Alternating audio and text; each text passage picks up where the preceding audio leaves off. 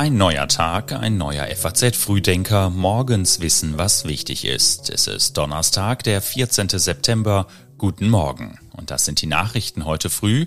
In Thüringen könnte heute wieder eine Debatte über die Zusammenarbeit zwischen CDU und AfD sowie der FDP ausbrechen. Die EU knöpft sich chinesische E-Autos vor und im ganzen Land schrillen die Sirenen. Außerdem in Marokko haben Helfer noch immer nicht alle vom Erdbeben betroffenen Dörfer erreicht. Zunächst aber die Meldungen aus der Nacht.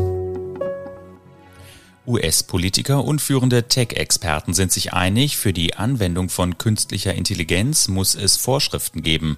Tesla-Chef Elon Musk spricht sich auf einem KI-Forum in Washington für eine entsprechende Regulierungsbehörde aus.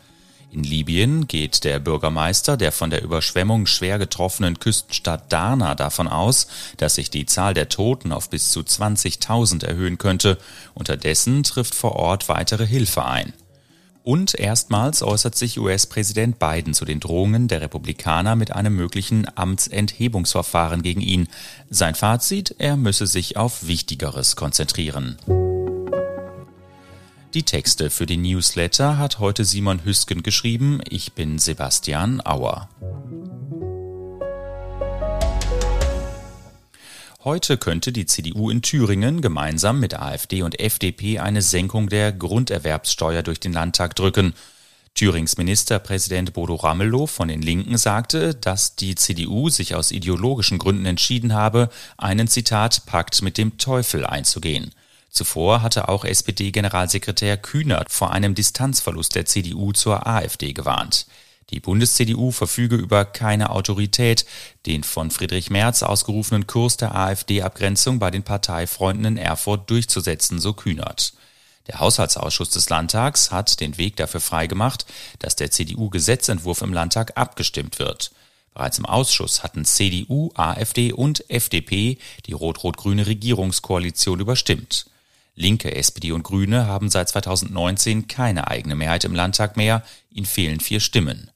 Der Landtags- und Fraktionsvorsitzende der Thüringer AfD muss sich derweil wegen des Vorwurfs verbotenes nationalsozialistisches Vokabular verwendet zu haben, erstmals vor Gericht verantworten.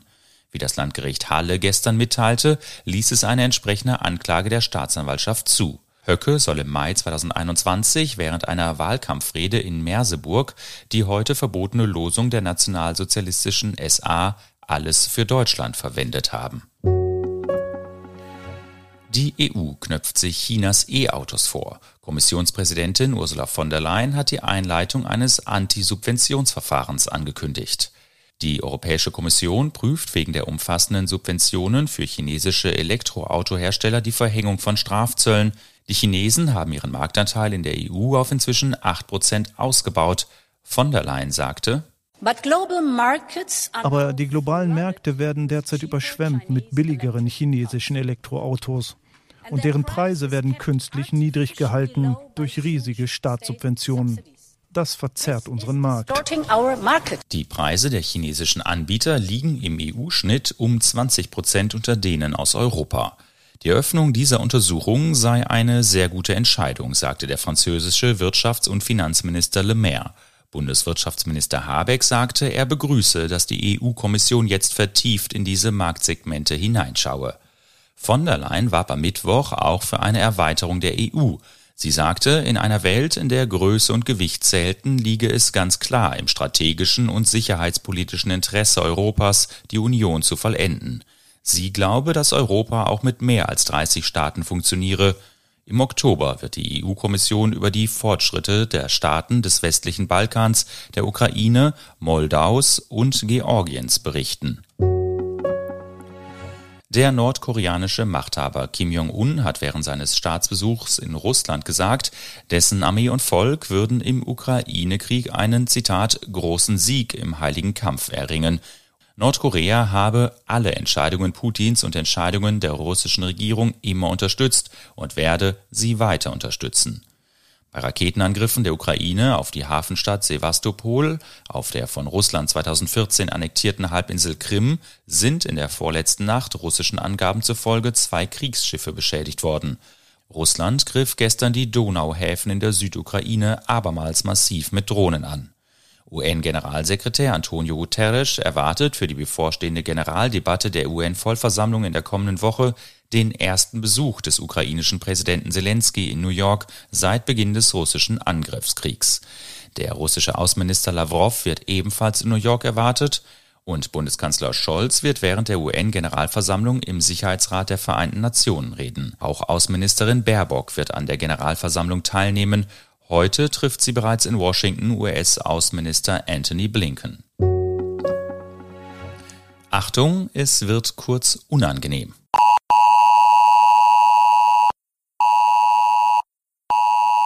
Dieses Geräusch sollte Ihr Handy heute um 11 Uhr machen, denn Bund, Länder und Kommunen testen dann ihre Warnsysteme. Zu den Warnkanälen zählen unter anderem Radio und Fernsehen, digitale Anzeigetafeln und Sirenen und eben auch Handys. Laut dem Bundesamt für Bevölkerungsschutz und Katastrophenhilfe verfolgt der Warntag zwei Hauptziele. Zum einen soll die technische Warninfrastruktur einer Belastungsprobe unterzogen werden, zum anderen soll der Bevölkerung Wissen zum Thema Warnung vermittelt werden. Beim ersten bundesweiten Warntag im September 2020 gab es erhebliche Pannen. Die Testwarnung verzögerte sich um eine halbe Stunde. 2021 fiel der Warntag dann komplett aus. Im vergangenen Jahr erhielten nach Angaben des Bundesamtes für Bevölkerungsschutz und Katastrophenhilfe neun von zehn Menschen in Deutschland eine Warnung. Es sei gut, dass das Bundesamt den Ausbau der Warninfrastruktur weiter vorantreibe, so Unionsfraktionsvize Andrea Lindholz von der CSU. Allerdings passiere beim Zivil- und Katastrophenschutz in der Bundesregierung insgesamt zu wenig. Dass hier für das kommende Jahr eine deutliche Kürzung der Mittel vorgesehen sei, sei in Zeiten von Ukraine-Krieg, Klimawandel und immensen Cyberbedrohungen unverantwortlich. Kaum noch Hoffnung auf Überlebenden in Marokko. In dem Land gibt es nur noch eine verschwindend geringe Hoffnung, Überlebende des Erdbebens vom vergangenen Freitag zu finden. Die Einsatzkräfte konzentrierten sich gestern zunehmend darauf, Notunterkünfte sowie zum Überleben notwendige Güter wie sauberes Wasser und Nahrungsmittel zur Verfügung zu stellen. So auch das Deutsche Rote Kreuz, sagt die Sachgebietsleiterin für Nordafrika Linda Zimmermann. Wir wissen, dass etwa 360.000 Menschen betroffen sind. Es handelt sich um ein sehr weitläufiges Gebiet, das ziemlich dünn besiedelt ist, was den Zugang auch erschwert. Ähm, wir wissen, dass sehr viele Menschen obdachlos sind und die Bedarfsanalysen laufen gerade noch. Noch immer haben Helfer nicht alle Dörfer im schwer getroffenen Atlasgebirge erreichen können. Nach Angaben des marokkanischen Innenministeriums wurden bisher knapp 3000 Tote und rund 5600 Verletzte gezählt. Nach Informationen von UNICEF sind etwa 100.000 Kinder von der Katastrophe betroffen. Tausende Häuser in dem Land seien zerstört worden. Dadurch seien viele Familien obdachlos geworden und müssten die derzeit kalten Nächte im Freien verbringen. Markus Bremers von der Aktion Medior sagte im ARD Morgenmagazin, Ich habe den Eindruck, dass die Menschen, soweit das möglich ist, sehr gefasst äh, damit umgehen. Ich glaube, das liegt auch daran, dass sie noch vielfach unter Schock stehen. Ich habe hier sehr offene Menschen, sehr ähm, hilfsbereite Menschen kennengelernt, die sich auch gegenseitig in der Not helfen. Und das hat mich sehr beeindruckt, ja. König Mohammed VI. war erst am Samstag, knapp 20 Stunden nach dem Beben aus Paris nach Marokko zurückgekehrt. Am Dienstag besuchte er dann die Universitätsklinik in Marrakesch. Direkt an die Bevölkerung hat er sich bislang nicht gewandt. In Deutschland nehmen Kleinkredite unter 1000 Euro zu. Besonders gefährdet sind junge Menschen. Die Schufa zählt in Deutschland mittlerweile 9,1 Millionen Kredite. Kleinkredite unter 1000 Euro machen rund 42 Prozent aller neu abgeschlossenen Ratenkredite aus. Die Zahl der Kreditnehmer zwischen 20 und 24 Jahren wuchs um 60 Prozent. Verbraucherzentralen warnen vor Buy Now, Pay Later. 0% Finanzierung bedeutet nicht automatisch, dass Sie die Ware selbst günstig erwerben. Sie könne vielmehr deutlich teurer sein als bei anderen Anbietern, heißt es bei der Verbraucherzentrale Nordrhein-Westfalen. Die Stiftung Warentest weist zudem darauf hin, dass sich Ratenkredite durch Gebühren und Restschuldversicherungen zum Teil heftig verteuern. Und auch diese Frage beschäftigt uns heute. Wer wird neuer Fußball-Bundestrainer? Nach dem Sieg gegen Frankreich muss Rudi Völler wieder seiner eigentlichen Aufgabe nachkommen, nämlich einen Nachfolger für Hansi Flick suchen. Laut Völler ist alles darauf ausgerichtet, bis zur USA-Reise der Nationalmannschaft, die am 9. Oktober beginnt, den neuen Bundestrainer präsentieren zu können. Ansonsten bleibt er aber vage. Klar, es ist wichtig, dass es ein deutsch sprechender Nationaltrainer ist. Das ist, das ist, glaube ich, das ist die Basis von allem und natürlich auch ein Topmann. Ich meine, das ist der wichtigste Trainerjob in, in unserem Land und ähm, das muss dann auch ein richtig guter Trainer innehaben. In den nächsten Tagen will Völler sich mit DFB-Präsident Bernd Neuendorf und dessen Vize Hans-Joachim Watzke zusammensetzen, um einen geeigneten Nachfolger zu finden. Im Gespräch ist auch der Niederländer Louis van Gaal. Ebenfalls im Gespräch ist der Österreicher Oliver Glasner. Erster Ansprechpartner des DFB ist aber wohl Julian Nagelsmann. Der Verband soll schon Kontakt zu ihm aufgenommen haben. Rudi Völler nennt Nagelsmann einen absoluten Top-Trainer. Rekordnationalspieler Lothar Matthäus ist allerdings skeptisch. Er glaube, dass er mit 36 Jahren noch nicht so weit sei, dass er lieber die tägliche Arbeit mit einer Mannschaft wolle und brauche. Wer es auch wird, Sie werden es auch hier im FAZ Frühdenker erfahren.